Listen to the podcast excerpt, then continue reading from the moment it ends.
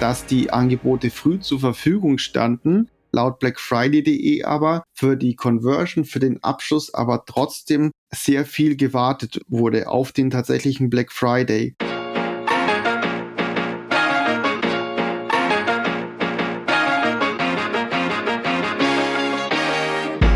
Hi, ich freue mich. Willkommen zu Next Level Time for Learning.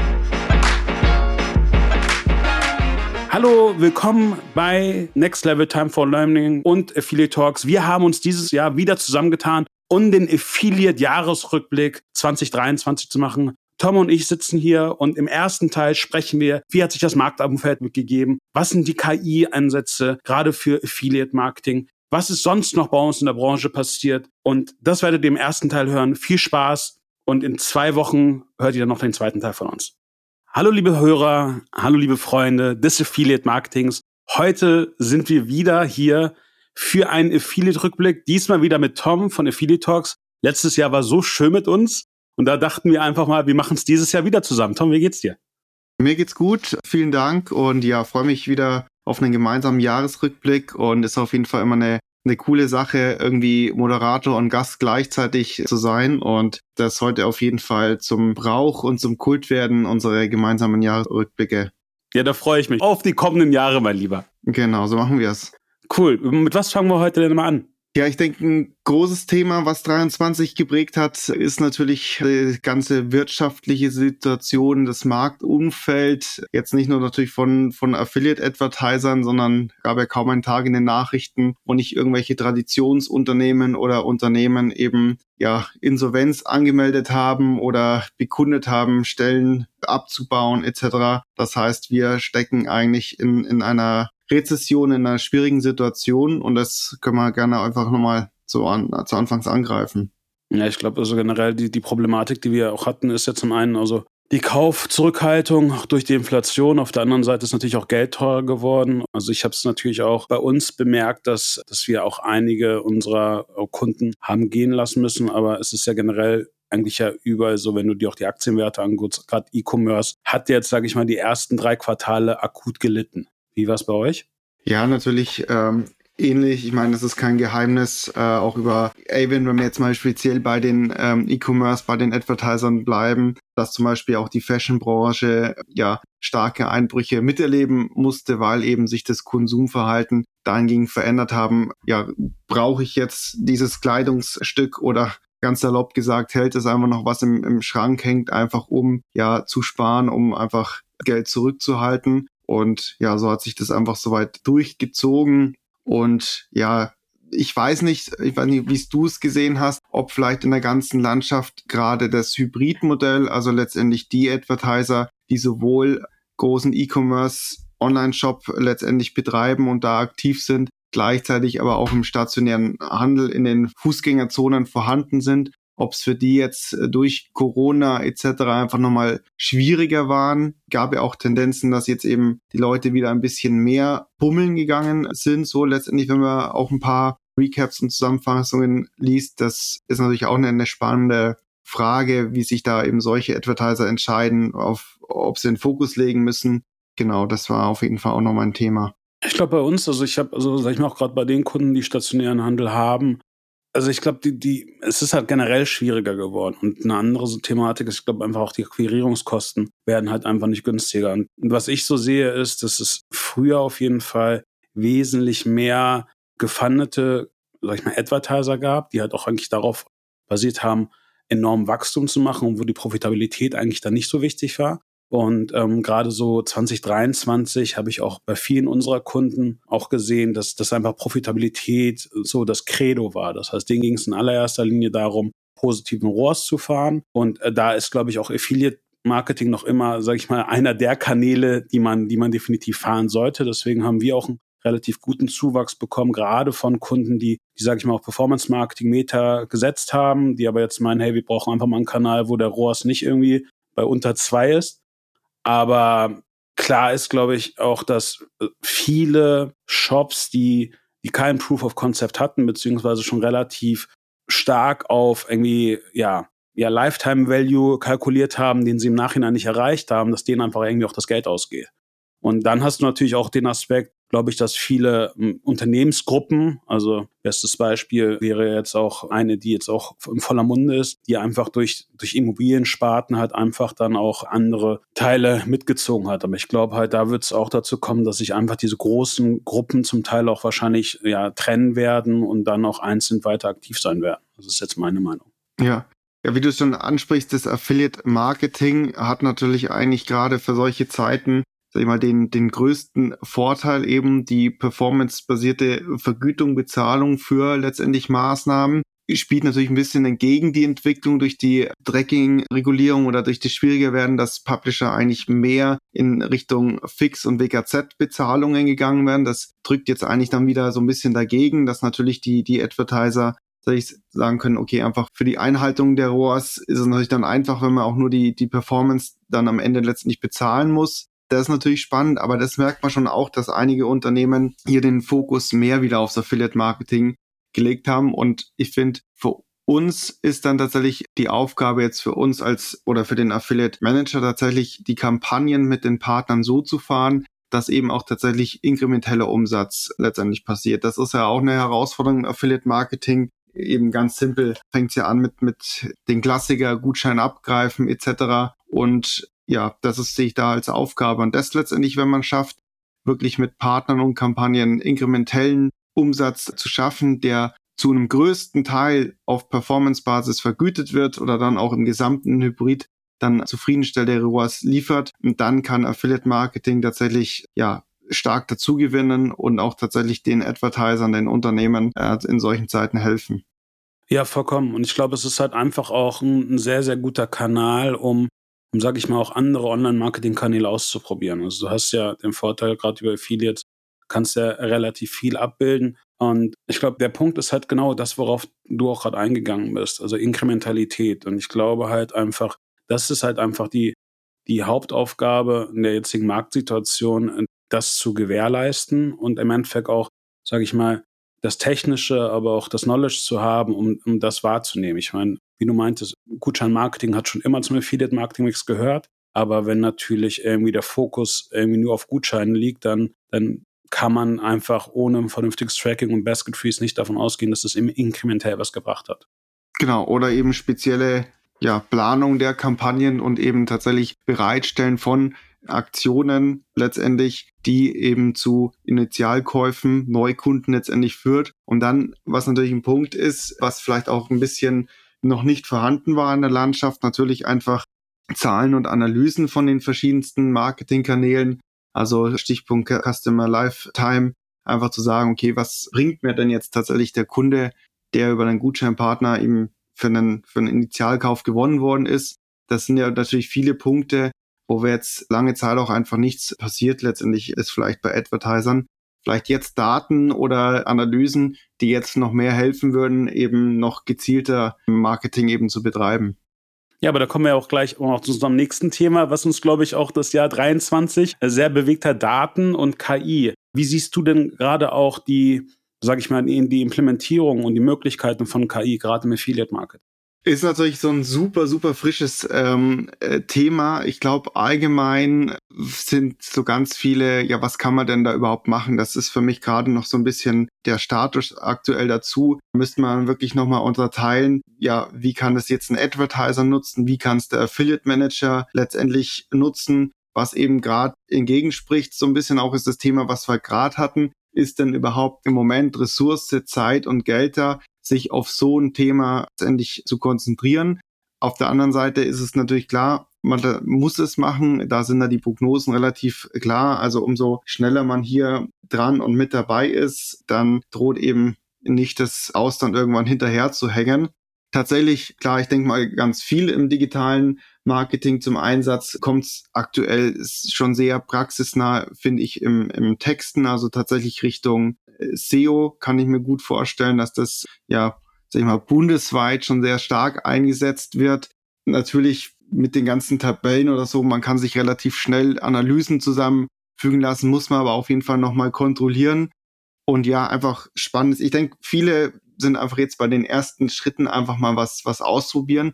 Was glaube ich aber auch richtig ist oder der Stand von vielen. Ich weiß nicht, ob du sagst, man müsste hier schon schon weiter sein oder ähm, wir hängen hier wieder hinterher in der ganzen Branche. Wie ist denn deine Meinung dazu?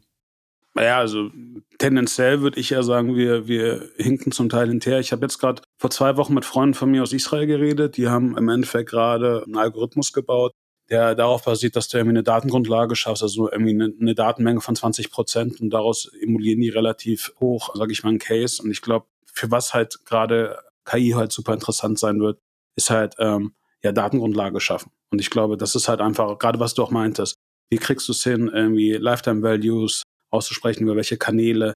Das heißt, ich glaube, wir müssen schon uns überlegen, dass gewisse Aufgaben, die wir jetzt zum Teil vielleicht auch noch irgendwie mit Datenbanken oder mit Excel-Tabellen lösen, einfach durch KI einfach wesentlich schneller geht. Ich glaube, dass in einigen Ländern, gerade zum Beispiel auch Amerika oder auch Israel, ein bisschen weiter voraus, aber ich glaube, wie du schon meintest, das Thema ist halt so neu und so frisch.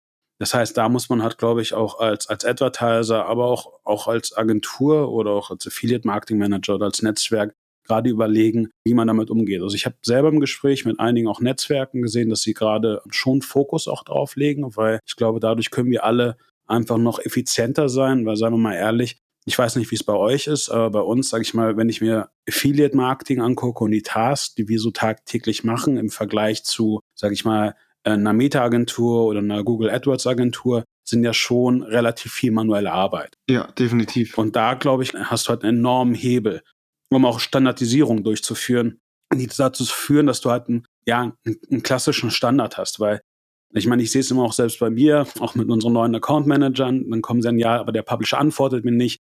Und danach ist es halt irgendwie ein Anruf von mir oder von einem unserer Teamleads, die danach dazu führt, dass er dann antwortet. Und ich glaube, da kannst du halt relativ viel einfach Daten zusammen machen. Also wir sind gerade dabei, irgendwie so weit es geht, so viel Daten wie möglich zu sammeln und dann halt über Datenbanken, aber auch über KI zu versuchen, ja, aufzuarbeiten, aufzuwerten. Aber ich bin ehrlich, wir stehen da auch noch komplett am Anfang. Ja. Aber ich glaube, gerade in der jetzigen Situation, in dem Markenumfeld, in dem wir auch sind, kann, ähm, kann gerade diese Technologie uns allen sehr viel Geld sparen und auch Effizienz steigern. Ja. Du hast es aber schon gesagt, die Netzwerke arbeiten dran. Das ist tatsächlich, ja, so viel nach außen sickern lassen sie ja letztendlich nicht, woran da gearbeitet wird und ob dran gearbeitet wird, ist tatsächlich da in dem Fall meine ähm, Meinung, was auch so ein Stück weit da auch sag ich mal, vielleicht Priorität hatte, jetzt erstmal alle Kunden überhaupt zu einem Server-to-Server-Tracking äh, zu bringen. Da kommen wir aber später noch mal drauf. Aber da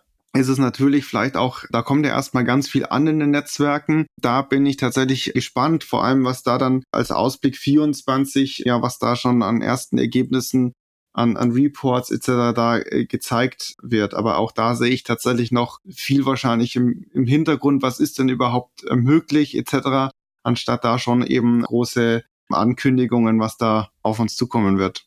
Definitiv. Was man natürlich merkt, es hat ja irgendwie, sage ich mal, auch 22, 21 angefangen, so dass die ersten auch Publisher irgendwie mit dem Buzzword KI irgendwie, ja, sag ich mal, hausiert sind und meinten, ja, das ist jetzt Innovation. Ich habe jetzt natürlich auch bemerkt, gerade in diesem Jahr viele Publisher, gerade auch im Display-Umfeld oder auch im anderen Umfeld, jetzt wir sagen, okay, wir sind halt besser, weil wir den KI-Ansatz haben. Ich glaube, da muss ich jetzt einfach auch nochmal beweisen, was ja, was dieser Ansatz bringt, wie viel er auch dann einfach auch besser ist als, sage ich mal, die üblichen Wege, die wir hatten. Aber du hast vollkommen recht. Ich glaube, gerade was Content Creating angeht, was Texte angeht, äh, ist es halt einfach ein Punkt, der der sehr, sehr, sehr interessant genau. sein könnte. Also da ist es, finde ich, eben, wie schon gesagt, aktuell schon am meisten an, angekommen, eben in dieser tatsächlich, ja, tatsächlich zuerst jetzt in dieser kreativen Welt schon fast, wirklich in der Content-Kreation, auch eben diese, muss man echt sagen, natürlich die vielen Spielereien, die man da machen kann, in, in Bildern erstellen. Und das sind eben so die ersten Schritte, was natürlich aber da auch schon unheimlich spart in ja, Banner in Creative-Erstellung, dann eben in der Ausspielung.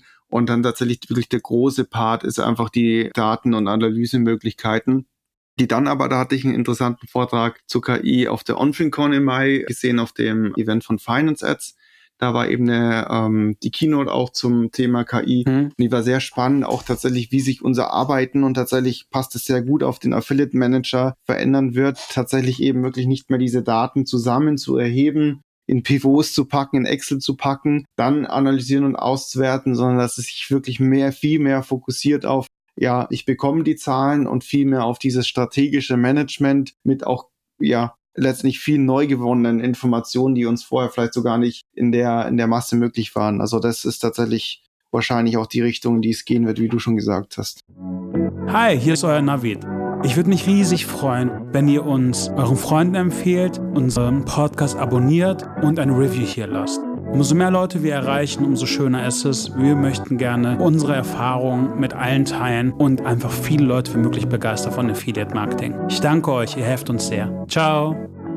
Ja, voll. Und also ich weiß noch, ich war, ich glaube, das war im Februar, weil ich auf der Affiliate war damals in Dubai und da hatte ähm, Attila, das ist ein ziemlich bekannter Media Buyer und Affiliate, also global. Und der hat halt einmal einen Vortrag darüber gehalten, wie er die ganzen, also Ad-Copies halt über, über ChatGPT macht. Und ähm, es war halt einfach krass, was er meinte, was allein der Output, der dadurch entstanden ist, im Gegensatz zu man setzt sich mal selber hin und habe ich mich mal, glaube ich, mal drei, vier Tage hingesetzt und habe es mal selber ausprobiert. Und es ist halt, also wenn du, wenn du weißt, wie du halt das auch alles erfragst, kommen da halt so gute Sachen bei raus, wo ich sogar ab und zu gesagt habe, aha, klar, am Ende muss man dann noch immer rübergehen. Also ich würde jetzt nicht sagen, man kann das einfach tragen, kopieren und, ja, ja, ähm, äh, und dann auch abschicken. Aber es ist halt, also wenn ich mir selber überlege, wie lange ich früher an, an Ad-Copies saß oder an also Sesserland für AdWords, und das jetzt das einfach ver verbessert, das ist halt einfach ein riesiger Sprung. Und ich glaube, was wir auch merken werden, ist natürlich auch jetzt, dass die Leute, die, die darin, und das ist ja gerade eine neue Technologie, gut sind, zu verstehen und wirklich auch tief das anzuwenden, die werden, glaube ich, auch einen sehr langen, äh, einen sehr, sehr guten Job haben, weil ich glaube, die haben auf jeden Fall einen enormen Wettbewerbsvorteil. Ja, ja denke ich auch. Genau, ich glaube, das wäre auch ein Thema, das einen eigenen Podcast mal filmen würde. Den können wir gerne mal für nächstes Jahr vielleicht das anfangen als zusätzliche gemeinsame Folge, wer was wie oder äh, macht. Eben, Gerne. Wie gesagt, ich denke mal, da wird auch 24 noch äh, hoffentlich immer mehr konkretere Tools, Anwendungen in unserer Branche dann damit aufplappen. Und ja, können wir vielleicht auch, weil wir gesagt haben, wir hängen hinterher. Was auch sich in DE immer gerne zieht, sind Prozesse. Und dann switchen wir damit zum Stichpunkt kürzlich vergangenen Black Friday. Und ich glaube einfach nur noch mal mit der Info, dass die Wortmarke Black Friday, war ja auch ein langes Thema jetzt über viele Jahre, tatsächlich hat der Simon Gall von blackfriday.de 2016 die Löschung beantragt und jetzt in 2023 die Nachricht, dass sie vollumfänglich gelöscht werden muss. Und damit wären wir beim Stichpunkt Black Friday. Gibt es da von deiner Seite aus ja Aussagen dazu? Wie, wie lief's? Wie war dein Eindruck? Also es, es lief gut. Also generell war, glaube ich, der November ziemlich intensiv für alle. Was mir noch aufgefallen ist, was ich sehr, sehr interessant fand, also jetzt auch gerade von auch größeren Advertisern, die jetzt zum Teil auch nicht unsere Kunden sind, sondern wo ich es einfach auch als Konsument mitbekommen habe. Irgendwie hat sich gefühlt irgendwie Black Friday, die Cyber Week und die Black Week irgendwie ab Singles Day schon angefangen hinzuziehen. Also also ich habe einige, sage ich mal, auch Newsletter erhalten, wo ich mir dachte, okay, krass, wie lange zieht sich das? Also früher war das ja irgendwie drei Tage, dann waren es jetzt irgendwie eine Woche. Jetzt geht's schon dann ab dem 11. November los. Mhm. Also das ist der eine Trend, den ich so gesehen hatte. Bestes Beispiel jetzt bei Black Months, ja, ja. Äh, bei Dyson war es zum Beispiel so. Aber auf der anderen Seite habe ich bemerkt, dass gerade viele D2C-Brands, die auch bei uns Kunden sind, sage ich mal, die Rabatte ein bisschen reduziert haben. Aber auf der anderen Seite hatten wir auch schon besprochen im Vorgespräch, dass, sage ich mal, gerade im Retail die Leute, die hohes Inventar haben, natürlich auch, sage ich mal, Black Friday genutzt haben, um, ja, um abzuverkaufen. Wie war es bei euch? Genau. Ja, tatsächlich sehr ähnlich, was auch aufgefallen ist, was ja auch in verschiedensten Recaps zum Black Friday zu lesen war, ist eben dieses Zusammenwachsen schon von Singles Day eben den ganzen November, also wirklich ein Black Month zu scheinen, wir hatten natürlich immer diesen Abgreifen, dieses der Schnellste sein, um so ein bisschen dieses, ich sag mal, ganz salopp, so das Weihnachtsgeld als erste abzugreifen. Ne? Das ging natürlich dann mit schwarzen Donnerstag oder eben Amazon hat ja auch immer dann ihre Prime Days strategisch natürlich ein, zwei Wochen davor angesetzt, um da einfach schon ihre Angebote rauszuhauen. Das haben natürlich auch andere große Brands verfolgt. Und dann gibt's ja auch große Brands wie Adidas und Co., die ihre, ja, ihre Members, die im, im, im Shop sich eben der Marke verbunden fühlt, eben Members sind oder auch Lego, natürlich mit exklusiven Pre-Sales. Und man hat dadurch relativ früh versucht, ja, ja, die, die Weihnachtskäufe oder die Jahresendverkäufe früh für sich zu gewinnen was das eben tatsächlich jetzt dieses reine Black Friday Event tatsächlich schon so ja auf den ganzen November irgendwie verteilt hat.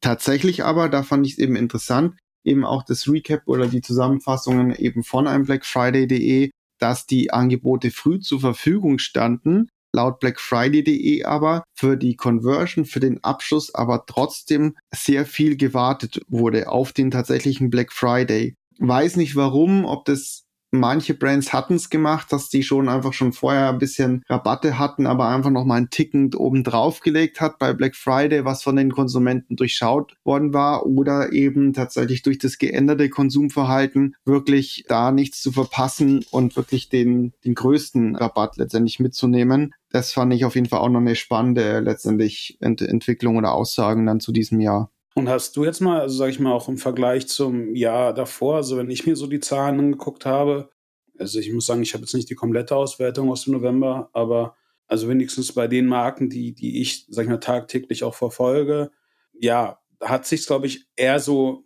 komplett dann in November gezogen, aber sage ich mal so diese, diese Peaks, die, die ich gesehen hatte, auch gerade durch interne CRM-Maßnahmen, die waren auf jeden Fall nicht so hoch wie das Jahr davor. Aber es kann da einfach auch daran liegen, glaube ich, dass es einfach dann auch hochpreisige Produkte waren und einfach wie jetzt gerade auch diese Kaufzurückhaltung haben.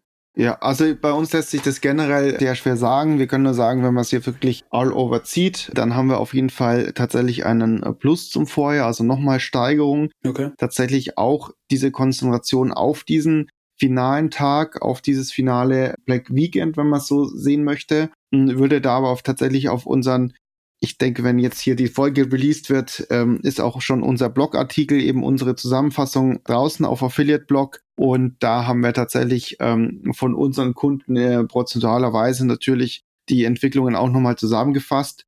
Und genau, da kann man drauf verweisen. Aber dadurch, dass wir tatsächlich bei der Expose 360 wirklich nicht spezialisiert sind, tatsächlich von ähm, Versicherungen, Retailer aller Art, von Möbel über Fashion, aber auch letztendlich IT-Produkte, ESM-Computer etc. ganz viele Kunden so gemischt haben, ist dann natürlich das relativ schwer und man muss das auf jeden Fall nochmal clustern. Aber wie du schon gesagt hast, tatsächlich, ja, denke ich, haben einige, waren Rabatte viel stärker. Sowas auch in einigen Recaps endlich zu lesen, dass eben tatsächlich Cashflow und wirklich Umsatz für den Tag geplant war und das Angebot entsprechend interessant war. Insgesamt war an aber jetzt, glaube ich, auch nicht, ja, sind wir irgendwo dann auch an einem Peak erreicht. Und ist natürlich auch immer schwierig, wo ist denn wirklich ein echter Rabatt? Wo werden vorher Preise letztendlich äh, angehoben? Na, also die, die Spielchen, die man halt letztendlich auch kennt. Aber ich glaube, da sind die Konsumenten mittlerweile oder in der heutigen Zeit schon auch nochmal wirklich ja schon so weit, da echte Angebote zu erkennen, die man dann auch als Advertiser da eben generieren muss. Ansonsten kann ich an der Stelle natürlich nur empfehlen, äh, ich denke, alle Affiliate-Netzwerke, die meisten, haben schon ihre Recaps, ihre Zahlen dazu veröffentlicht, ihre Entwicklungen. Und da kann ich nur alle Affiliate-Manager, alle aus der Branche natürlich einladen, sich da den, den Überblick zu, zu schaffen. Das ist auf jeden Fall immer interessant.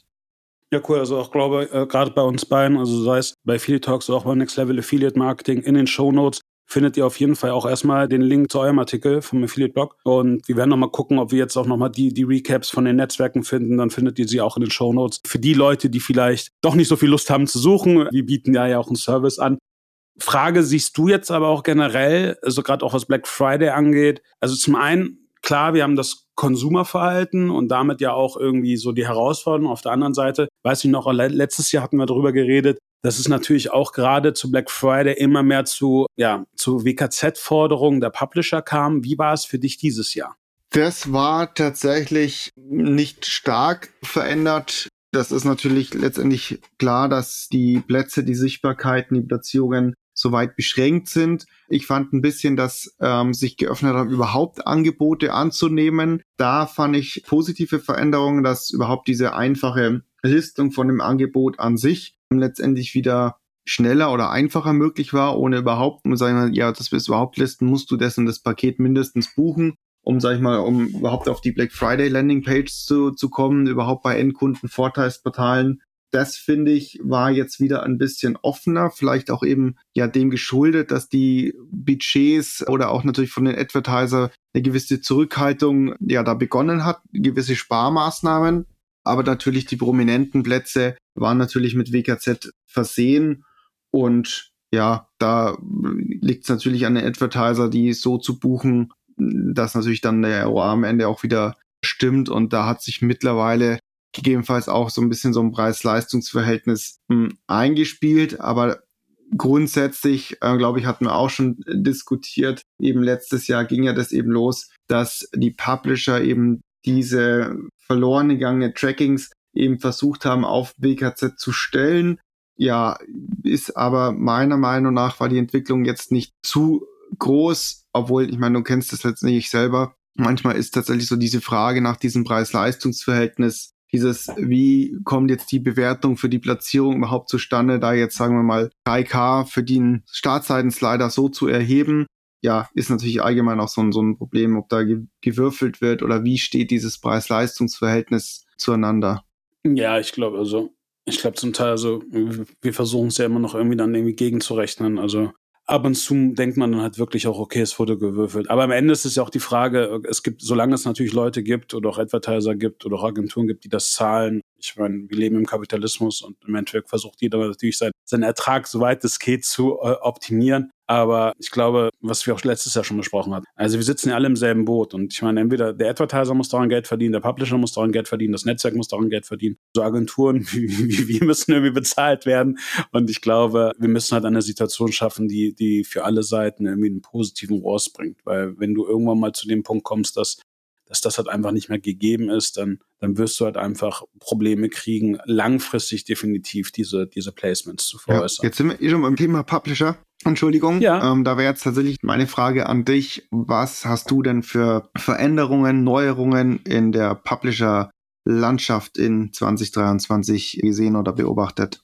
Ja, was ich jetzt zum einen sehe, war, sag ich mal, das, sag ich mal, das alte Thema Metanetzwerke wird zum neuen Thema Metanetzwerke. Es gibt irgendwie mehr Metanetzwerke geführt. Also das heißt, ähm, es kommen immer mehr Marktakteure auf den Markt, die, die als Metanetzwerke auftreten.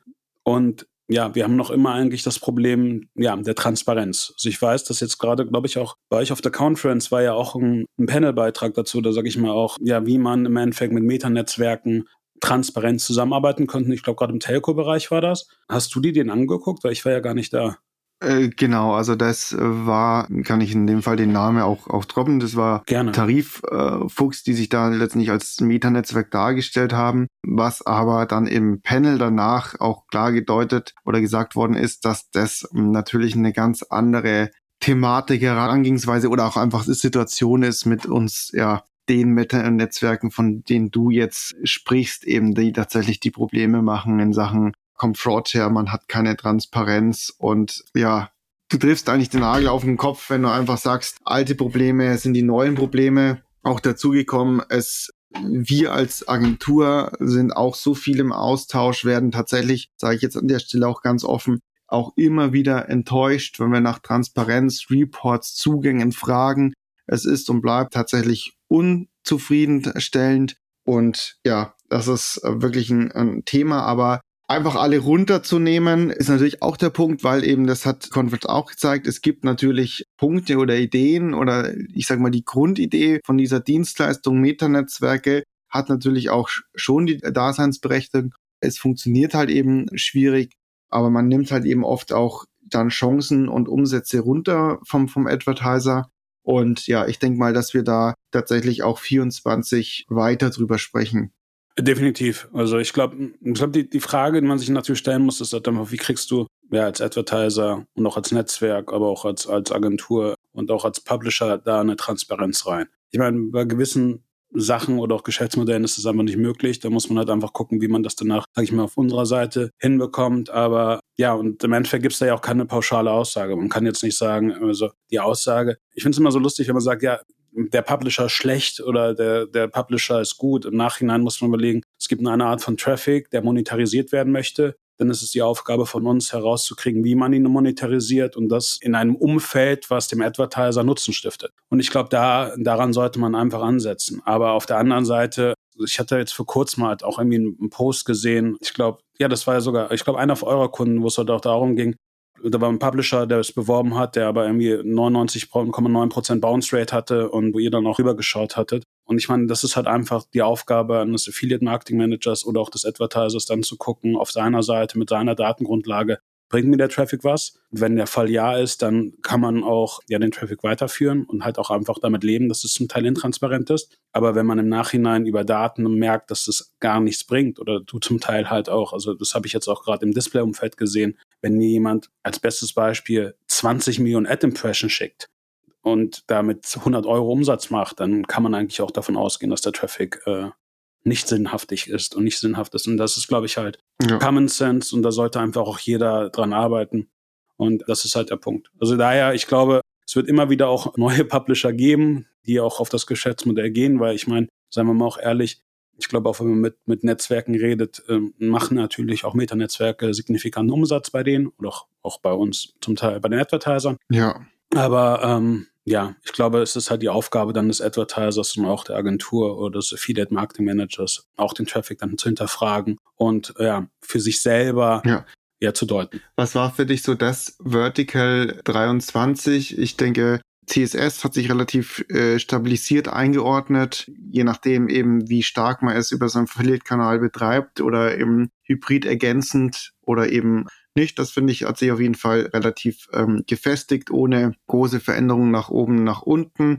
Ich finde ähm, gerade große Loyalty-Programme in, in Deutschland, die haben sich sehr durchgesetzt und da tatsächlich auch neue Kunden letztendlich gewonnen. Da wird ja auch ein bisschen Bewegung stattfinden. Jetzt bei, bei Deutschlandcard in, ja, aber eher im stationären Geschäft ähm, werden sich Partner und Änderungen verändern.